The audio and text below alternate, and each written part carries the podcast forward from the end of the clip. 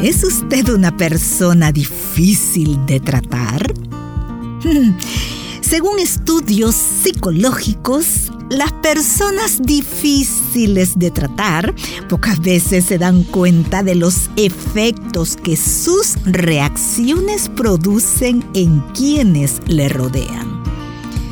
Tenemos que admitir que necesitamos analizar más nuestras reacciones y ser más tolerantes con quienes consideramos personas a veces insoportables.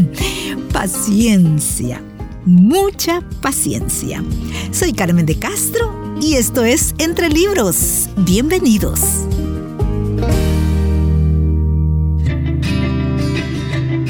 Todos alguna vez perdemos la paciencia. En casa, en el trabajo, en la calle, en la iglesia. Por todos lados hay personas difíciles de tratar. Yo no peleo, tú no peleas, se llama el libro de Alejandra Estamateas, cuya lectura estoy compartiendo. Hoy me traslado al capítulo 6. ¿Cómo me llevo con las personas que agotan mi paciencia. Interesante y necesario conocer. Gracias por su atención. Hay personas que nos agotan la paciencia. ¿De qué manera actuamos tradicionalmente cuando una persona es conflictiva? ¿Siempre busca pelea y nos agobia? Veamos. Número uno, evitamos el conflicto. No quiero tener problemas con ella, así que mejor no le hablo, no discuto, no la enfrento, no reacciono, decimos. Así experimentamos lo que se conoce como la parálisis del conejo este síndrome hace referencia a la actitud de los conejos cuando cruzan la carretera en el momento en que viene un vehículo de frente y los encandilan con las luces. Estos animalitos en lugar de correr y huir, se paralizan, razón por la cual terminan siendo atropellados. Muchas veces, cuando estamos frente a ciertas personas, sentimos que se nos viene encima un camión y no podemos huir. No podemos hablar ni hacer nada frente a eso. Existen personas que constantemente evitan el conflicto. Se trata de gente evitativa que, de tanto eludir el conflicto, se termina enfermando Número 2. Soportamos. Soportar implica someter nuestro deseo. Ahora bien, podemos soportar algo para obtener un bien mayor. Por ejemplo, soportamos a un jefe malhumorado porque necesitamos el empleo para mantener a nuestros hijos. Soportamos a un profesor pensando que el esfuerzo va a valer la pena. Voy a aguantar solo unos meses más porque ya casi me gradúo. O podemos hacerlo simplemente por tener una actitud infantil. En este caso, soportar implica ir acumulando. La actitud infantil tiene relación con la imposibilidad de establecer límites, ya sea respecto a las circunstancias o las personas. Y así de tanto acumular, nos terminamos enfermando. Soportar eternamente insultos de su jefe o malos tratos de parte de sus familiares no hará que la mujer alcance un bien mayor. Por el contrario, solo la hará vivir en deshonra y un día estallará o su cuerpo se manifestará por medio de una enfermedad. La gente que dice, a mí no me molesta que esa persona me trate mal. No me importa que diga cualquier cosa de mí. En realidad, por dentro está aguantando porque no tiene ningún tipo de límite. Por eso, todo lo malo, todos los caprichos del otro entran en su vida y terminan afectándola. Número 3. Peleamos.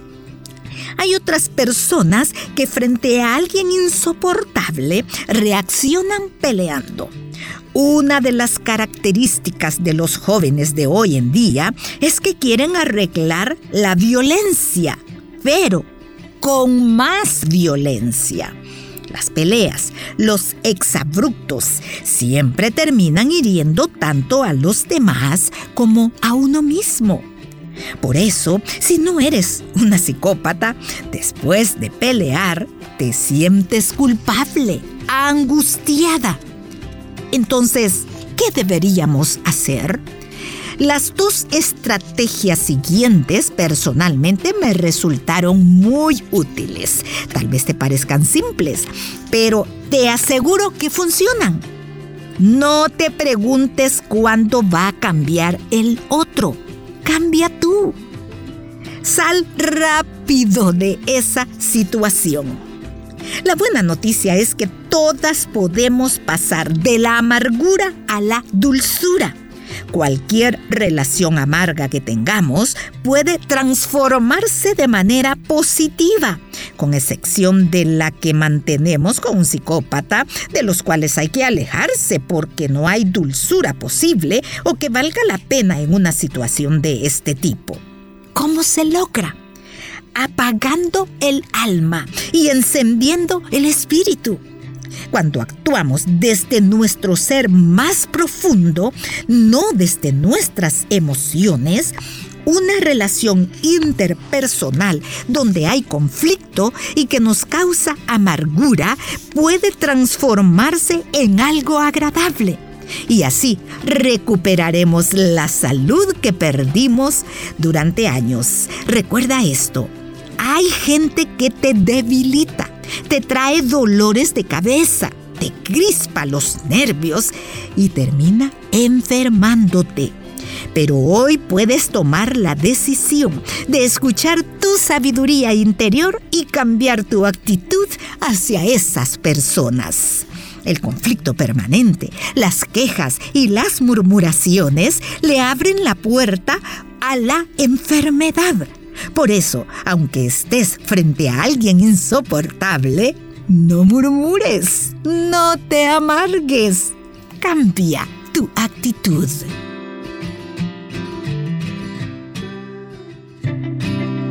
Interesante y necesario aprender a reaccionar frente a personas difíciles.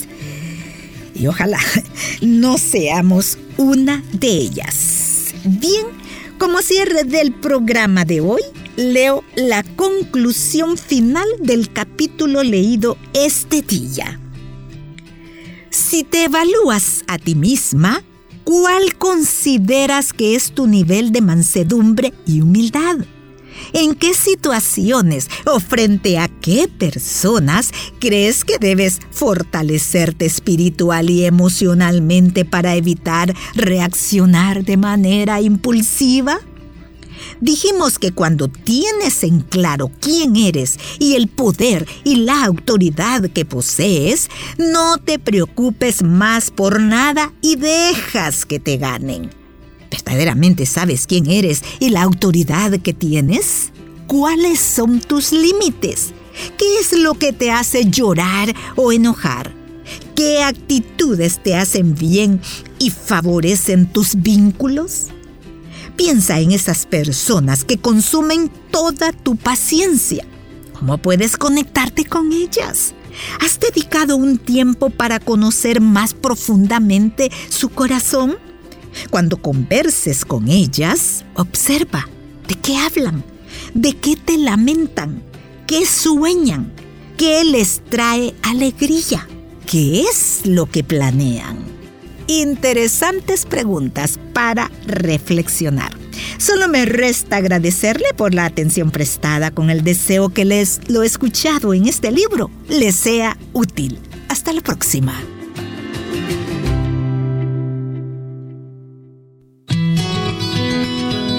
Escuchar este programa en SoundCloud. Busca el perfil de Radio Restauración. Ingresa a listas y luego clic en Entre Libros.